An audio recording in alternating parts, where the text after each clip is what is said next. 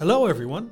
Welcome to Morning English. This is Colin. Hello, everybody. This is Cecilia. 欢迎大家收听早安英文。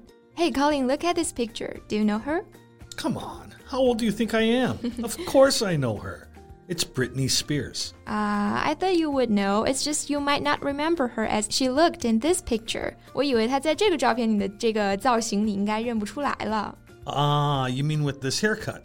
Yeah, I remember reading the news about her shaving her head. 啊，怪不得。好像她剃平头这个事儿确实还上新闻来着。Uh, she was really popular when I was in high school, but since then, every time I heard something about her, it's negative news. She seemed pretty um, troubled, I would say. Yeah, well, to the extent that whenever her name is brought up, people would think of the image of her with a shaved head attacking a photographer's vehicle with a an umbrella. yeah. 但是最近啊，布兰妮再次引起了所有媒体的注意。他在洛杉矶法院里面第一次亲口告诉所有人，他被父亲控制监管的十三年里的遭遇。那这十三年来，他可以说是遭受了非人的折磨，非常之令人愤慨。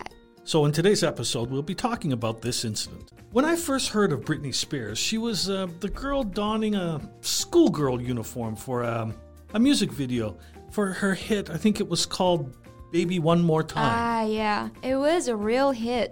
当时这首歌可以说是火遍了大江南北啊，都火到大洋彼岸来了。那 hit 就是形容这种唱片、电影或者说戏剧的成功。Yeah, if a CD, a film, or play is very popular and successful, you can call it a hit. So after that hit came out, she was um, quickly dubbed the Princess of Pop. Hmm, the Princess of Pop. It was in 1999, right? Yeah. It was the year of uh, Backstreet Boys and Destiny's Child. Spears really brought something different with her girl next door, uh, who's unafraid to be a little wild image. Girl next door who's unafraid to be a little wild. 就是有一点点狂野的邻家女孩嘛。那感觉这个形容确实非常之精准啊。 我们常常形容这种甜美又有亲和力的女孩子叫做邻家女孩。那其实英文里面呢也有同样的说法，就叫做 girl next door，非常好记啊。Yeah, and she kept up showing up in everywhere in magazines, on the charts, and in many provocative music videos. Yeah, she was everywhere.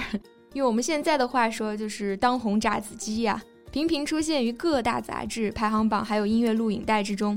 那我们常说的 Billboard 排行榜，还有什么呃百大 DJ 排行榜？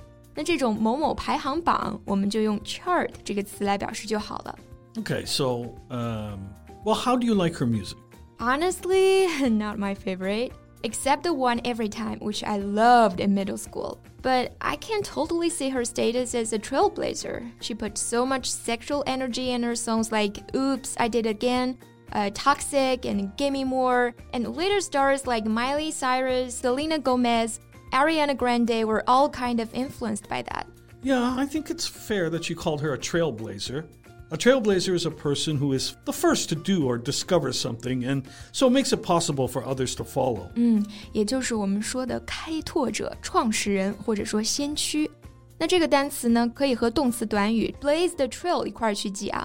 那 trail 呢？它作为名词就可以指这种林间小道，而 blaze 做动词，它有一个其实不太常用的意思，叫做在树皮上刻路标。所以这个 blaze a trail 其实就是指开辟道路、开拓的意思。So, for example, do not ask whether we should backtrack. Ask how we can blaze a new trail. 嗯，翻译过来就是不要问是否走回头路，要问如何开辟新道路。嗯，很有哲理哈。 So, what happened then? How did she flop? Well, with that power came plenty of criticism. Ah, yeah? uh, of course. Some of the things she did really can be called mm, wise. Still, those must be really dark days for her when headlines criticizing her were everywhere. There is um, much more awareness and discussion today about the damaging effects of fame on the mental health of artists. But Back then, people really didn't give it much of thought. 嗯，正因为如此啊，二零零八年呢，布兰妮的父亲就以布兰妮有精神疾病和药物滥用等问题为由，申请了对成年子女的监护权，从此掌握了他六千万美元的资产，并且对他的人身自由进行了管控。Well, according to Spears herself, this conservatorship is doing me way more harm than good. She described her court ordered conservatorship as abuse and, you know, said she just wants her life back. 嗯，这也是她以及她的支持者们目前的诉求啊，就是撤销她父亲对她的监护权。那这里最关键的这个词呢，叫做 conservatorship，它指的就是监护人对被监护人财产的保管或者监护。而布兰妮呢，在形容他父亲对她的监护的时候，用到了一个词叫做 abusive。 那它就是 abuse 虐待这个词的形容词形式，虐待的。Well, I think it's totally fine to call this relationship abusive. She was forced to go on tour and perform. She was also forced to take medicine against her will. Yeah, you know what's the part that sounds most unacceptable to me? Under the control of a father, she wasn't allowed to start a family with her boyfriend. She wasn't allowed to even ride in a boyfriend's car alone. Yeah, it just makes people angry to hear about things like that. Spears fans and activists gathered as part of a hashtag Free Britney rally. Multiple other similar rallies were scheduled for today across the country and internationally in hopes of bringing an end to her conservatorship case. 他曾经是我们青少年时代的偶像啊，是很多人对于这个欧美乐坛的启蒙。但是与此同时呢，她更是一个人，一个母亲，曾经呢还是一个因年少成名而过早暴露在世界面前的少女。 Her struggles have made it possible for others to be more open about their own.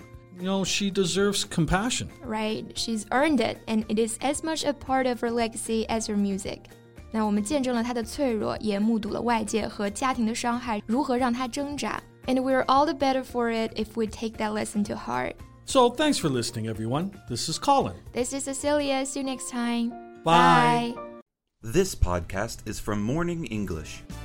学口语就来 早安英文。